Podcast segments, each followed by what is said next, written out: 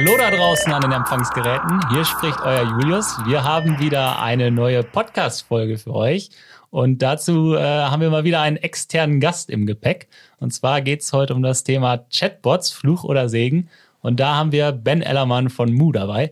Und natürlich auch unseren äh, ja, Podcast-Guru Marcel ist auch wieder am Start. Aber bevor wir äh, zu Marcel kommen, vielleicht äh, darf, darf Ben mal ein, zwei Worte zu sich sagen. Ja, moin, ich freue mich dabei sein zu dürfen. Äh, ich bin Ben, bin 37 Jahre alt, äh, Osnabrücker, äh, schon äh, seit vielen, vielen Jahren, ich glaube schon seit 2003 mit einer ganz kurzen Unterbrechung nur.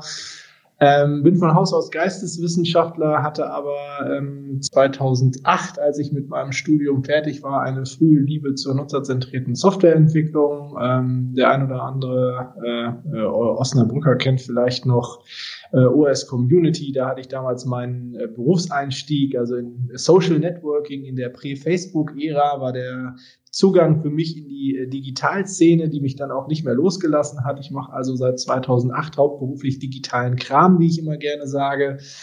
Ähm, und ähm, bin heute in der Mu Group verantwortlich für zwei äh, Tochtergesellschaften. Die eine ist MuNext äh, und äh, die andere ist Future of Voice. Ähm, das ist eine durch eine Beteiligung von uns äh, en entstanden.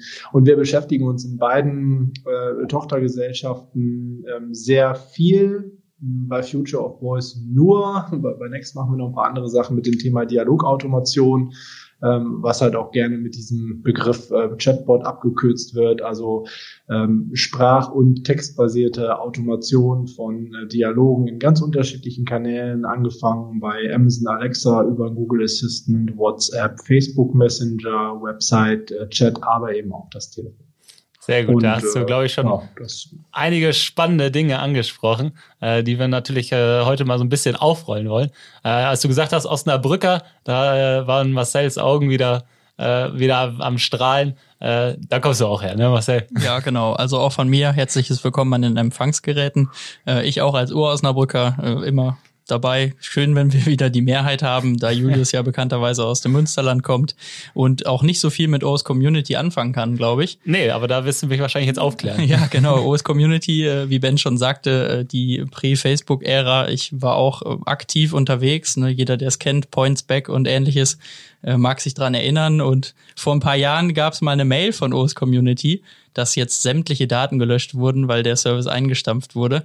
Äh, vielleicht hat das die noch schon jemand archiviert. Ne? Schwarzer Tag. Naja, ich fand das ganz gut, weil äh, die Daten, die man da gefunden hat, so in der jugendlichen Leichtsinnigkeit, ähm, sind auch ganz gut, wenn sie jetzt für ewig vernichtet wurden. Äh, aber ich glaube, wir schweifen ab.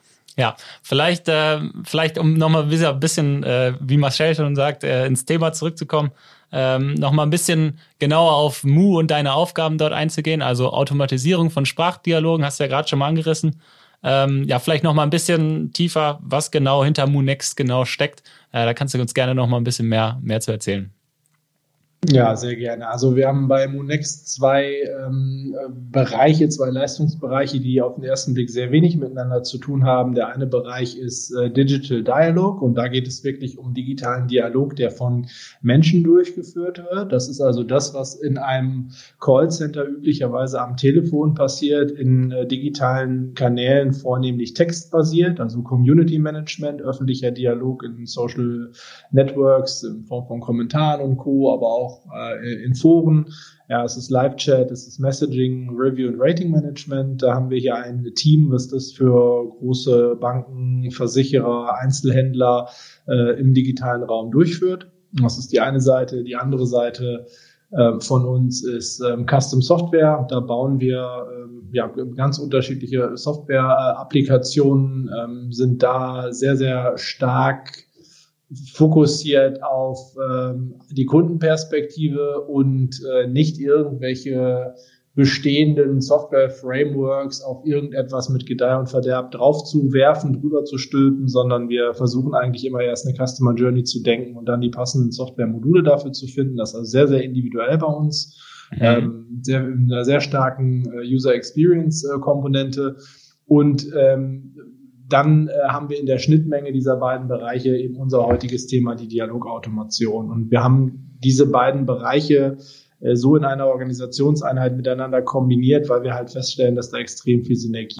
entstehen. Also wenn ich einen Chatbot äh, konzipiere, ähm, dann weiß ich von, von vornherein, dass äh, mit den Erfahrungen der äh, ersten Wochen und Monate äh, ich sehr, sehr viele Optimierungsaufwände ähm, halt habe. Das muss ich einplanen, das muss ich da reinstecken und äh, während der Konzeption, aber vor allem auch in der Optimierung ist halt äh, diese Nähe zwischen denjenigen, die es umsetzen in der Softwareentwicklung und denjenigen, die normalerweise solche Dialoge manuell durchführen, sehr, sehr äh, hilfreich und macht einfach das Arbeiten sehr effizient. Mhm.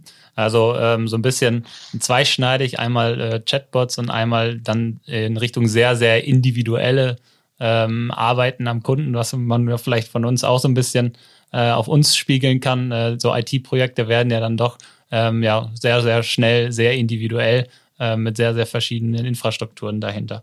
Ähm, genau. Der, der, der Sprachbot, den du jetzt schon mal so ein bisschen angesprochen hast, ähm, ist ja, sag jetzt mal, ein sehr, ja, würde ich mal sagen, komplexes Thema. Was steckt da eigentlich genau hinter, hinter so einem, hinter so einem Sprachbot? Du darfst uns ja wahrscheinlich nicht die Einzelheiten verraten, äh, was euer Geheimnis äh, da ist, aber äh, mal so ein bisschen, um damit das verständlich vielleicht wird, ähm, wie, sowas, wie sowas entsteht und was da eigentlich hinterliegt. Ähm, naja, also die, die, Geheimnisse, was ich erstmal grundsätzlich sagen kann, man muss, glaube ich, unterscheiden zwischen einem, äh, zwischen, zwischen einem Softwarehersteller und jemandem, der dann äh, die, die Software nimmt und aus der Software etwas, äh, etwas baut im Kundenauftrag. Also wir sind äh, sowohl mit Monext als auch mit Future of Voice sind wir wirklich Tech-Agenturen, mhm. die ähm, mit unterschiedlichen Software-Stacks äh, Projekte halt realisieren. Und wir haben ähm, da äh, je nachdem, wie die Projekte äh, gelagert sind, um welche Kanäle es geht, unterschiedliche Technologien, die wir zum Einsatz bringen. Also das ist, ähm, das ist, schwebt erstmal so über allem. Das heißt, ähm, ich kann jetzt gar nicht, ähm, kann jetzt gar nicht genau sagen, so das ist jetzt das äh, sozusagen das zentrale ähm, Kochrezept, so machen wir das halt immer, sondern ich, ich kann vielleicht einfach mal so ein bisschen erzählen, wie, wie man das technologisch abschichten kann, so dass man das auch als Nicht-Technologe ähm, ähm, mal, mal verstehen kann, was in so einer Dialogautomation vor sich geht. Sehr Und, gerne. Ähm, ich habe halt eigentlich immer äh, irgendein, äh, irgendeine Form von Frontend, ähm, also irgendeinen Kanal kann man auch sagen. Ne? Also ich habe eben schon von Alexa, von Google Assist, von WhatsApp und so weiter gesprochen. Das ist für uns jetzt halt erstmal ähm, der Kanal, äh, in dem diese Kommunikation halt irgendwie stattfindet, die der Nutzer halt verwendet. Und äh, wenn der Nutzer jetzt in eine in so einem Kanal mit einer Dialogautomation spricht, dann ähm, hätten wir entweder im Prinzip einen, einen Sprachschnipsel, also einen, einen, Tonschnipsel, wenn ich so will, ähm, oder äh, wir hätten einen formulierten Text. Ähm, wenn ich ein, ähm, eine Ton, Tonaufnahme habe, einen Sprachschnipsel habe, dann ist das Erste, was halt passiert, eine Transkription. Das ist also eine Speech-to-Text, die da drüber läuft und die macht halt aus der Sprache Text. Ähm, und das ist auch ein, der einzige Unterschied zwischen einer Textautomation und einer Voice-Automation. Äh, weil ab dem Zeitpunkt ähm, verhalten die sich dann gleich, bis natürlich die Antwort kommt. Da muss ich natürlich nachher aus dem Text auch wieder ein Voice-File machen, wenn es ein, äh, wenn's ein Voice-basierter Kanal ist. Aber ähm, ansonsten sind die halt völlig deckungsgleich. Und ähm, was dann halt üblicherweise passiert, ist, ähm, ich extrahiere aus diesem Text, der dann angekommen ist in meiner, äh, in meiner Software sozusagen, extrahiere ich, was möchte der Nutzer eigentlich von mir. Ja, das nennt sich äh, Language Understanding. Das wird auch häufig als Natural Language Understanding oder NLU bezeichnet. Das hat der ein oder andere vielleicht schon mal gehört. Ähm, und ähm, da, das ähm, extrahiert eigentlich üblicherweise so zwei Dinge aus, ähm, aus dem Text heraus und das sind Intents und Entities. Ähm, wenn ich als Nutzer sage, ich möchte gerne eine Pizza Tonno bestellen, dann ist Pizza bestellen der Intent und Tonno ist die Entity, also sozusagen der, der Slot, ähm, die, die bestimmte, bestimmte Art und Weise, die da drin liegt. Und ähm, diese Informationen kann man dann halt weiterverarbeiten und äh, irgendetwas mit dieser Information, die man vom Nutzer erhalten hat, tun. Und das ist eigentlich so der Part, where the magic happens. Ähm, also ich habe halt irgendeine Information vom Nutzer eingesammelt, ich habe erkannt, was was der Nutzer von mir möchte. Und da muss ich ja äh, entweder etwas auslösen oder eine Antwort geben oder im Idealfall beides. Also wenn wir mal bei der Pizzabestellung bleiben, äh, da, da müsste ich ja jetzt sagen, wenn der Nutzer anruft, ich möchte eine Pizza Tonno bestellen, dann äh, müsste man wahrscheinlich nochmal zurückfragen, ja, wo soll die denn eigentlich hin? Ja, und äh, ich müsste ähm, dann wahrscheinlich diesen Nutzer entweder identifizieren, wenn es ein Bestandsnutzer ist. Ich hätte also wahrscheinlich ein CRM-System ähm, äh, und äh, ich, ich würde dann eine Kundennummer vielleicht noch abfragen ähm, und ein Passwort abfragen, so dass der Nutzer sich halt einmal eingeloggt hat und dann würde ich ihm diese Pizza vielleicht nach Hause schicken, müsste dann also einem ERP-System diese Pizzabestellung weiterleiten und würde dann, nachdem es dann drei, vier Mal hin und her geht, ähm, diesen Prozess im Prinzip äh, abgeschlossen haben. Mhm. Also da liegen ordentlich Daten und KI am Ende des Tages hinter, um das Ganze ähm, ja in so, einem, in so einem Gespräch auch abbilden zu können. Ja, ähm, KI findet vor allem statt in der in den ersten beiden Schichten. Also die erste Schicht ist ja die äh, die Speech to Text, dann haben wir das Natural Language Understanding und das, was ich gerade zuletzt beschrieben habe, ist ähm, das Dialogmanagement, nennen wir das. Mhm. Also wo halt wirklich diese Aktionen ausgelöst werden. Und in den ersten beiden Schichten ähm, da kommt auf jeden Fall sehr viel KI zum Einsatz. Das sind Deep Neural Networks, die verwendet werden, um ähm, da äh, halt wirklich mit einer sehr, sehr hohen Qualität den Nutzer möglichst gut zu verstehen. Und das sind halt auch die Felder, wo wir wirklich in den äh, ja, letzten fünf Jahren äh, massive ähm, ja, Qualitätssteigerungen ähm, äh, erfahren haben und warum dieses Thema Chatbot jetzt überhaupt so virulent geworden ist. Ja, warum sich die Unternehmen damit überhaupt beschäftigen. Das war früher also ich glaube, jeder kennt noch diese, ähm, diese alten Sprachroboter, die man auch häufig noch irgendwo hat, wenn man irgendwo anruft, äh, wo man irgendwie alles dreimal sagen muss, bis das dann halt verstanden wird. Und jeder kennt inzwischen auch diese Experience mit den, mit den Smart Speakern, mit äh, Alexa und Google Assist und weiß, dass das halt inzwischen viel, viel besser funktioniert. Ja, und das ist im Prinzip so genau dieser, dieses technologische ähm, Spektrum, was ist jetzt in der Spracherkennung ähm, wirklich besser geworden in den äh, letzten fünf Jahren und das ist auch die, die Basis, Ausgangsbasis für äh, all unsere sprachbasierten Projekte. Das kann man dann auf das Natural Language Understanding, also auf das was möchte der Nutzer eigentlich von mir nochmal genauso anwenden. Also auch das ist deutlich besser geworden. Früher hat man da mit einer einfachen Keyword-Erkennung halt gearbeitet, die natürlich maximal fehleranfällig ist. Ähm, und äh, heutzutage arbeitet man auch da mit, äh, mit neuronalen äh, Netzen und kann da wirklich äh, also Sprache schon auf eine sehr, sehr natürliche äh, Art und Weise halt erfassen und analysieren. Das Dialogmanagement ist ähm, dann eher äh, ja, deterministisch, das heißt, es ist eher regelbasiert. Da geht es dann eher um die Frage, wie kann man ähm, das, was man dann vom Nutzer als Input bekommen hat, in einer Art und Weise weiterverarbeiten, dass es sich für ihn möglichst gut und natürlich halt irgendwie anfühlt. Hm. Jetzt hast du schon so zwei Themen, die ich auf jeden Fall auf dem Herzen hatte, mal so kurz angerissen. Ähm, einmal so, was dann eigentlich am Ende des Tages der Unterschied ist zwischen, zwischen eurem Chatbot und dem, äh, die man vielleicht öfter mal als Fluch ein, einstufen würde. Ähm, und äh, wo du gerade äh, über äh, den einen oder anderen Nutzer gesprochen hast, dass es vielleicht im Moment eher dann auch sich zu einem Segen entwickelt ähm, wie, wie also eure Erfahrung mit äh, Nutzerzufriedenheit äh, insgesamt ist und ob es da vielleicht auch Unterschiede in der Gesellschaft gibt, was so die Nutzerzufriedenheit einem am Ende des Tages äh, betrifft. Ja, also äh, es gibt nicht unseren, unseren Chatbot. Ähm, ich hatte das ja eben schon mal so ein bisschen gesagt. Also wir sind, wir machen immer den Maßanzug ja, mit, mit beiden Agenturen. Ähm, wir sind ähm, darauf spezialisiert, ähm, darauf zu gucken, was ist der äh, Use Case und wir beraten unsere Kunden auch und ähm, sagen halt einfach, okay, das geht, das geht, das geht und das geht nicht, ja und ähm, versuchen dort halt auch äh, mal Nein zu sagen und zu sagen, das können wir einfach mit der mit der Qualität äh, halt nicht abbilden. Grundsätzlich mhm. kann man sagen, je enger umrissen ein Use Case ist ähm, und äh, je klarer halt auch ist, dass ein bestimmter Use Case an einer bestimmten äh, Stelle jetzt zu erwarten ist, desto ähm, besser kann man das Ganze natürlich äh, automatisieren und desto geringer ist das Frustrationspotenzial äh, sicherlich für den, äh, für den Nutzer. Ähm, und äh, es gilt, je äh, weiter gefasst das Spektrum ist, was ich in einem in einer Dialogautomation abbilden möchte, desto mehr Zeit muss ich halt da reinstecken, ähm, das System zu trainieren. Ja, mhm. das ist, ähm, glaube ich, ganz wichtig. Und ähm, das ist äh, durchaus auch endlich. Also dieser, die, dieser eine Bot, der ähm, ja jetzt sozusagen alles weiß, äh, den, den wird es in den nächsten, äh, also mindestens mal in den nächsten zehn Jahren, ja, wahrscheinlich nicht geben. Ja, und ähm, das äh, wird auch nochmal ein technologischer Paradigmenwechsel wird da halt äh, notwendig sein, bis wir an der Stelle halt irgendwo angekommen sind. Sehr gut. Jetzt hattest du gerade schon mal, äh, dass es den einen Chatbot nicht gibt. Da hat Marcel in seiner Uni-Zeit mal ein bisschen aufgepasst und hatte da mal etwas zu maschinellem Lernen mitgenommen.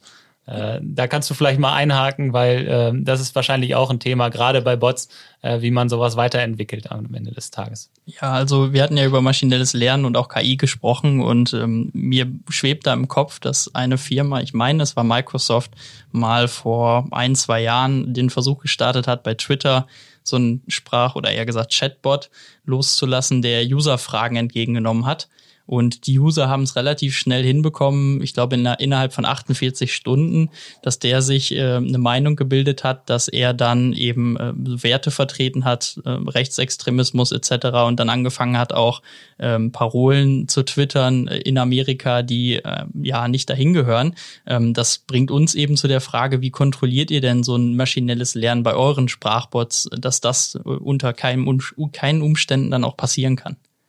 Ja, äh, guter Punkt. Ich äh, kenne die Geschichte. Ich weiß auch nicht mehr, ob es Microsoft war. Ich glaube, es war Microsoft Technologie, aber dann irgendeine, äh, irgendeine Forschungsgruppe oder so, die damit rum experimentiert hat. Auf jeden Fall ein ganz, äh, ganz cooles Beispiel. Ähm, also das, um es mal vorwegzunehmen, das kann bei uns nicht passieren, weil wir äh, ein anderes Konzept verwenden. Ähm, es ist so, dass in den meisten Fällen, wenn, wenn wir heute über künstliche Intelligenz sprechen, sprechen wir über das Konzept des maschinellen Lernens und ähm, diese äh, Neural Networks oder Deep Neural Networks sind in aller Regel nochmal eine ähm, ja, sozusagen eine Spezialisierungsrichtung im Bereich äh, maschinelles Lernen, die halt eigentlich äh, fast bei, bei allen Ansätzen halt irgendwie zum Einsatz kommen. Also das ist im Prinzip so ein, so ein technologisches Paradigma, äh, in dem wir äh, unterwegs sind. Und dann gibt es dort unterschiedliche Formen, wie man denn eine äh, wie man denn einer Maschine etwas beibringen kann. Und das ist ähm, entscheidend für diese Frage, die ihr gerade aufgeworfen habt.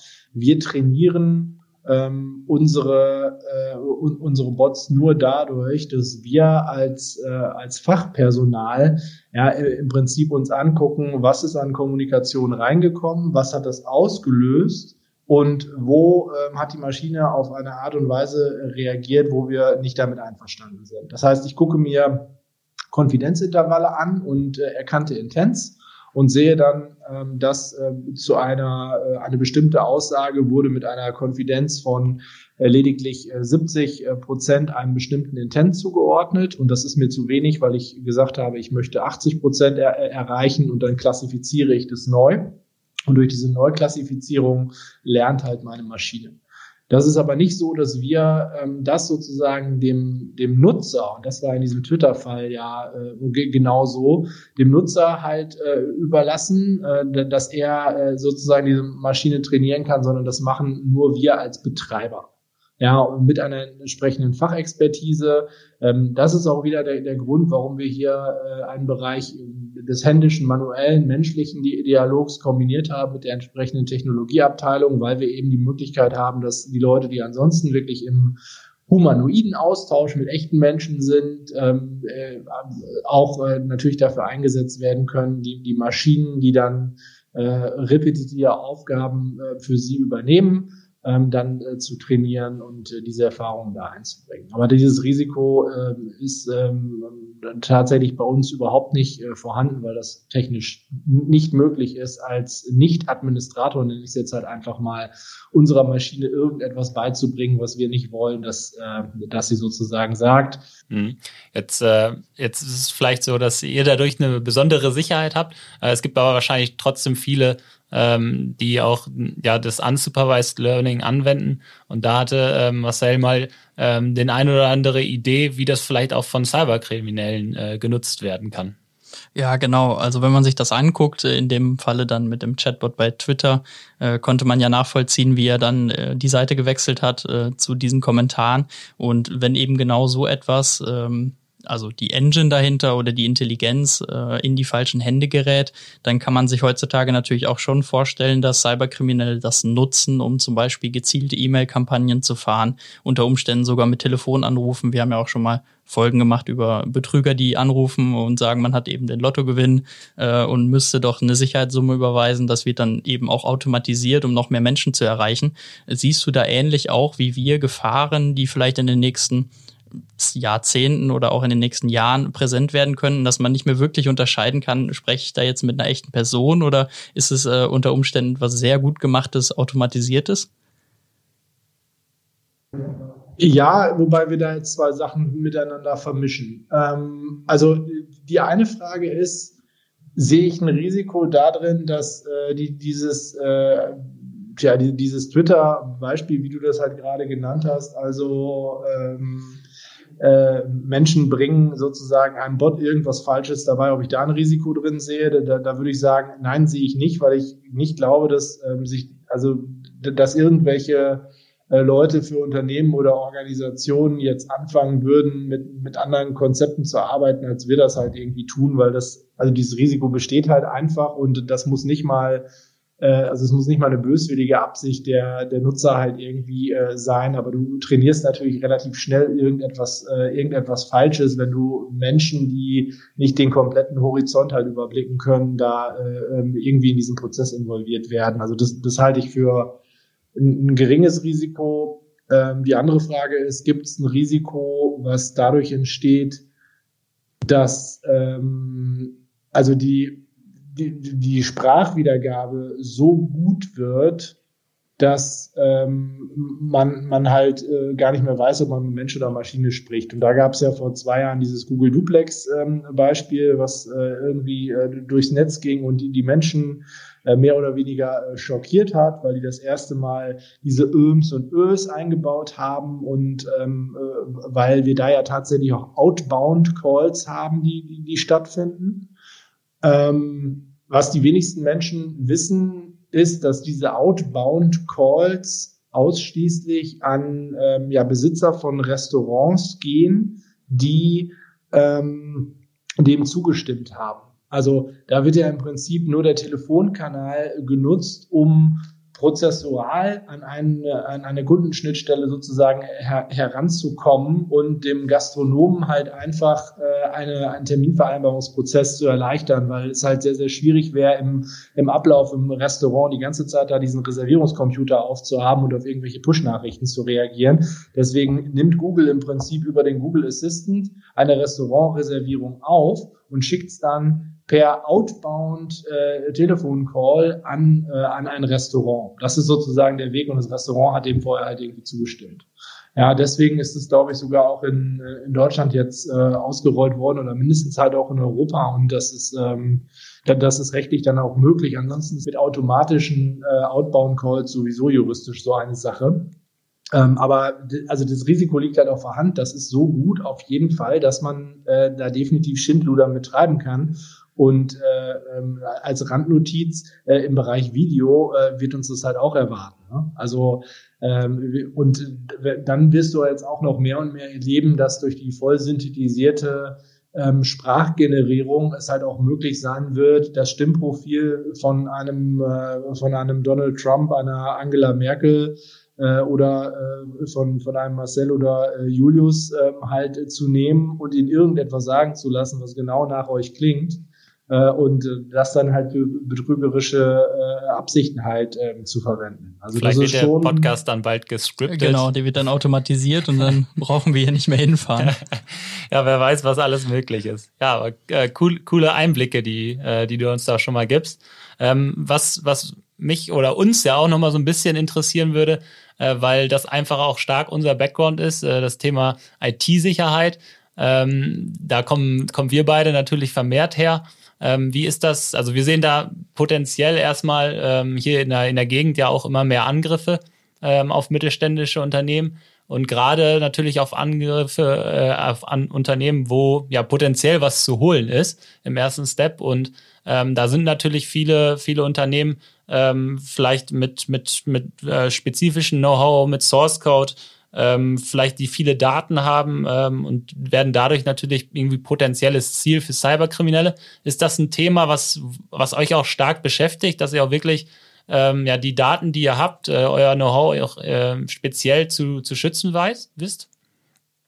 Ja, ganz klar. Also unsere Kunden sind ja äh, häufig auch aus einem sensiblen Umfeld. Also wir arbeiten für für große äh, Banken, ähm, Versicherer, Energiedienstleister, ähm, ganz viele DAX-Konzerne, hauptsächlich große Unternehmen. Mhm. Und äh, da, da sind natürlich die Anforderungen an äh, IT-Security entsprechend groß. Es hat jetzt gar nicht so viel mit äh, mit der eigentlichen Fachdomäne oder technologischen Spezialisierung auf äh, Chatbots zu tun, weil ähm, dort halt einfach die, ja, glaube ich, die, äh, die, die Tugenden der, äh, der, der IT-Sicherheit ähm, einfach ähm, gelten und ähm, eben, ja, also wie jede Konzern äh, IT-Security und, ähm, und äh, Architektur äh, halten wir uns hier natürlich äh, an die Empfehlungen vom, äh, vom BSI, gehen da zum Teil auch äh, drüber hinaus und ähm, äh, betreiben hier nur Setups, die, äh, glaube ich, nach modernsten Sicherheitsstandards ähm, funktionieren und ähm, skalierbar und robust sind.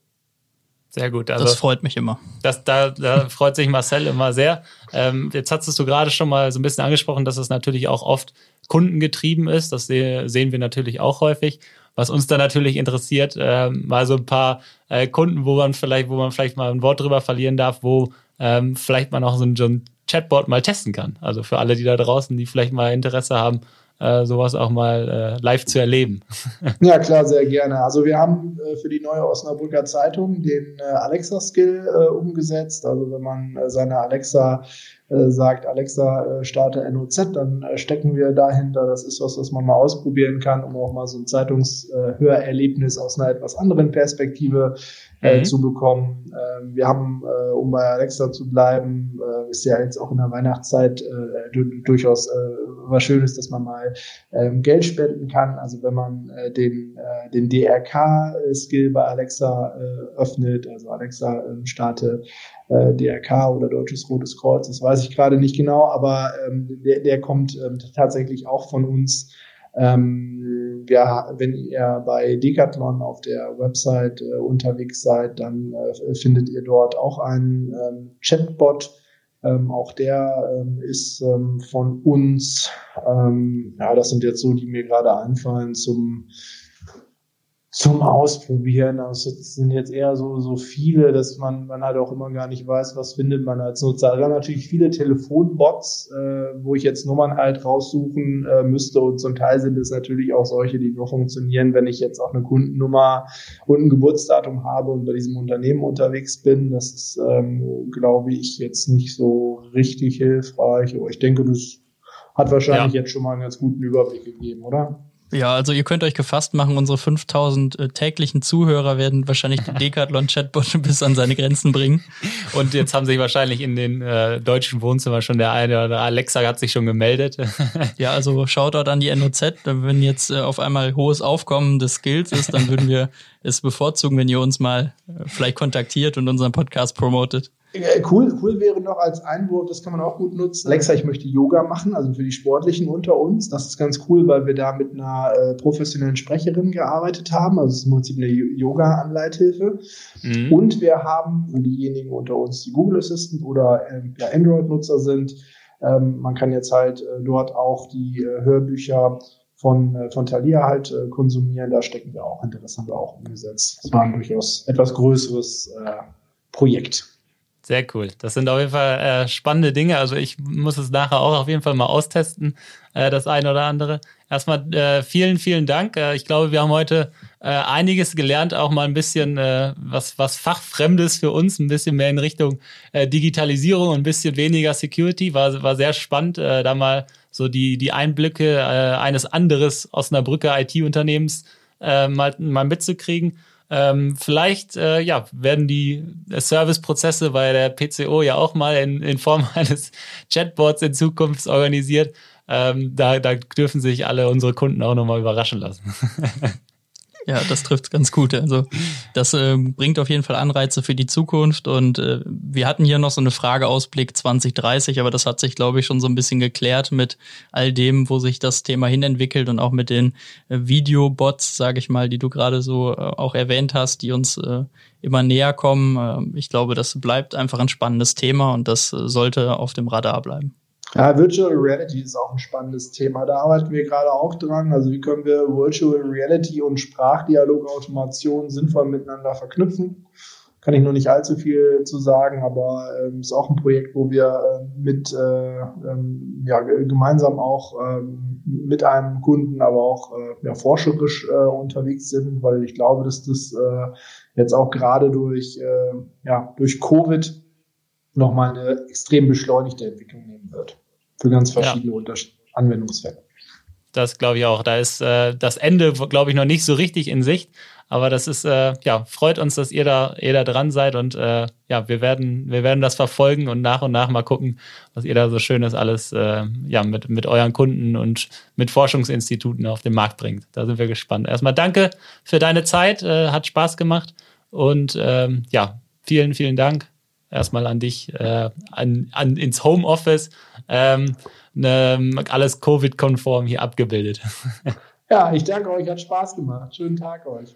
Super, danke. danke. Letzten Wort hat wie immer Marcel. Ja, ihr habt's gehört, ihr könnt die Empfangsgeräte jetzt abstellen.